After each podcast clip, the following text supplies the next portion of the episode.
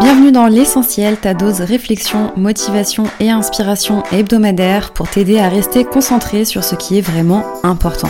Je m'appelle Céline, je suis mentor business et opération et ma mission est de t'aider à simplifier et systématiser ton organisation pour développer ton entreprise sereinement. Si ce programme te plaît, je t'invite à t'abonner à ce podcast sur ta plateforme d'écoute préférée. C'est parti pour l'épisode du jour.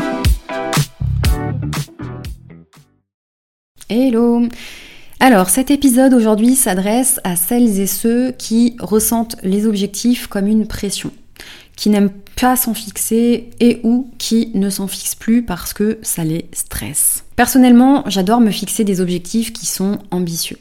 Ces objectifs, je les ressens pas du tout comme une pression, mais bien comme une source de motivation, particulièrement depuis que j'ai changé ma relation à l'échec. Je pense que euh, lorsque l'on ressent une pression néfaste liée à un objectif, euh, il est intéressant de venir creuser du côté de ses peurs.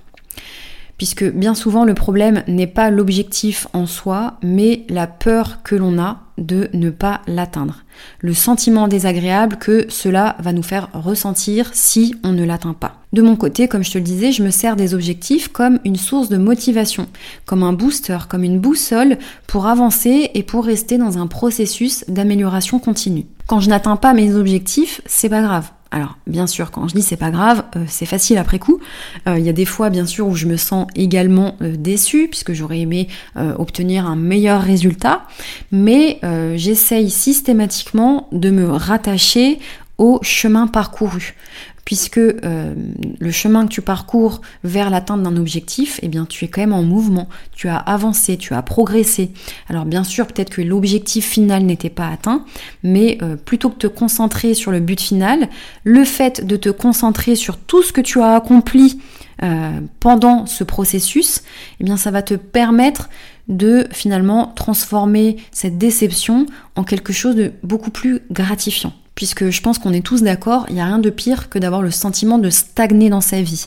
Donc quand tu es constamment en train d'évoluer et d'avancer euh, vers un objectif, vers un but, tu n'es pas en train de stagner et donc c'est quelque chose de très gratifiant. En avançant vers un objectif, on grandit, on apprend, on se dépasse, on s'améliore. En plus, je trouve que en se concentrant sur le chemin parcouru et sur ton évolution, ça va te donner en fait le sentiment de satisfaction d'avancer, même si ça prend du temps.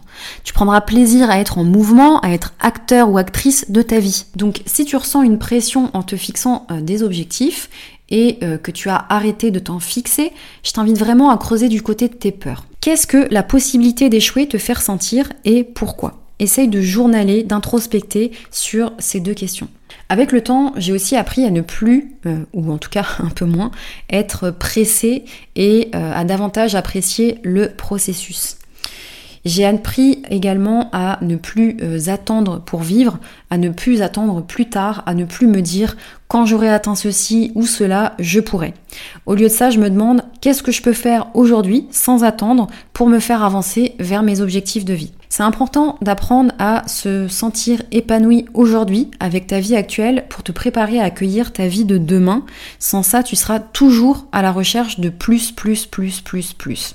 D'ailleurs, je t'invite à écouter l'épisode numéro 5 dans lequel je te raconte mon propre chemin, celui que j'ai parcouru pour apprendre à être heureuse dès maintenant avant de vouloir plus. Dans mon échelle de priorité, ma vie personnelle est en top position et mon business, il vient l'enrichir, mais il ne passe pas devant. C'est un équilibre à trouver qui est différent pour chacun d'entre nous, puisque euh, on n'a pas tous les mêmes aspirations dans la vie, on n'a pas tous les mêmes passions et donc on n'a pas tous les mêmes objectifs. Mais pour autant, euh, il est possible de bâtir un business florissant sans pour autant sacrifier ta vie personnelle. Je l'ai fait en éliminant le superflu et en me concentrant sur l'essentiel. Alors bien sûr, je suis pas en train de dire que c'est facile tous les jours, mais euh, c'est mon point de focus. Être essentialiste et minimaliste, ça veut pas dire se priver.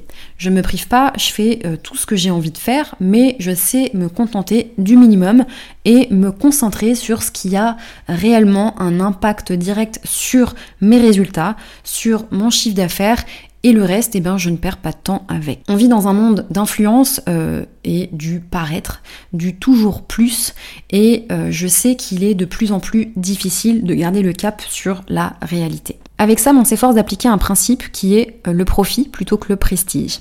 Avant de se lancer dans quelque chose, on se demande pourquoi on le fait, pour le profit ou pour le prestige. Si c'est pour le prestige, ça part à la poubelle. Et quand je dis euh, profit, euh, c'est pas uniquement le profit financier, c'est bien le profit au sens large. Qu'est-ce que ça m'apporte et qu'est-ce que ça apporte aux autres? Pour te donner un exemple un peu plus parlant, avant de poster quelque chose sur les réseaux sociaux, on se demande est-ce que je le fais pour le prestige, montrer que je suis géniale, que je gagne beaucoup d'argent, que ma vie elle est super chouette, pour parler de moi, etc., etc. Ou pour le profit, apporter de la valeur, faire réfléchir et grandir les personnes qui vont consommer mon contenu, ou bien vendre quelque chose. Donc garde toujours cette question en tête. Qu'est-ce qui est réellement important pour toi? Te concentrer sur ce qui te permet d'être libre tout en faisant de l'argent, ou paraître successful alors que derrière tu travailles jour et nuit et tu ne prends pas de temps pour profiter de ta vie ou de ta famille? De mon côté, j'ai fait mon choix et je m'efforce de prendre des décisions qui sont alignées avec ça chaque jour.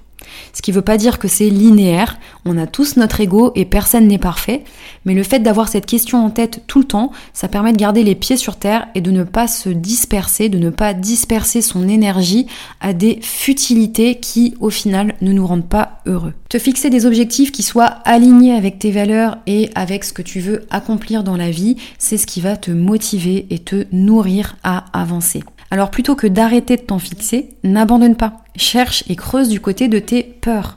Tes objectifs, ils doivent être reliés à ta grande vision pour te donner suffisamment envie de les atteindre.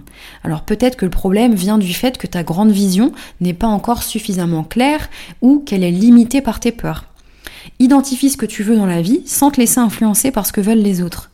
Si tu as du mal à faire ce travail d'introspection seul, eh bien fais-toi aider. Mais crois-moi, c'est vraiment la première brique euh, avant de passer à autre chose. C'est vraiment ce qui est le plus important. Donc dans l'ordre, pour résumer, on va retrouver tout en haut, tu as ta grande vision, puis tu as tes objectifs, puis tu as tes actions quotidiennes. Ce sont tes actions quotidiennes qui te rapprochent de tes objectifs et tes objectifs qui te rapprochent de ta grande vision de vie. S'il te manque l'un de ces trois éléments, ça ne fonctionne pas. Sans objectif, tu te rapproches pas de ta vision. Sans action, tu te rapproches pas de tes objectifs. Et sans vision, tu pédales dans la smoule. C'est tout pour l'épisode du jour. J'espère qu'il t'aide à y voir plus clair et à changer ta perspective sur les objectifs. Je te souhaite une excellente journée.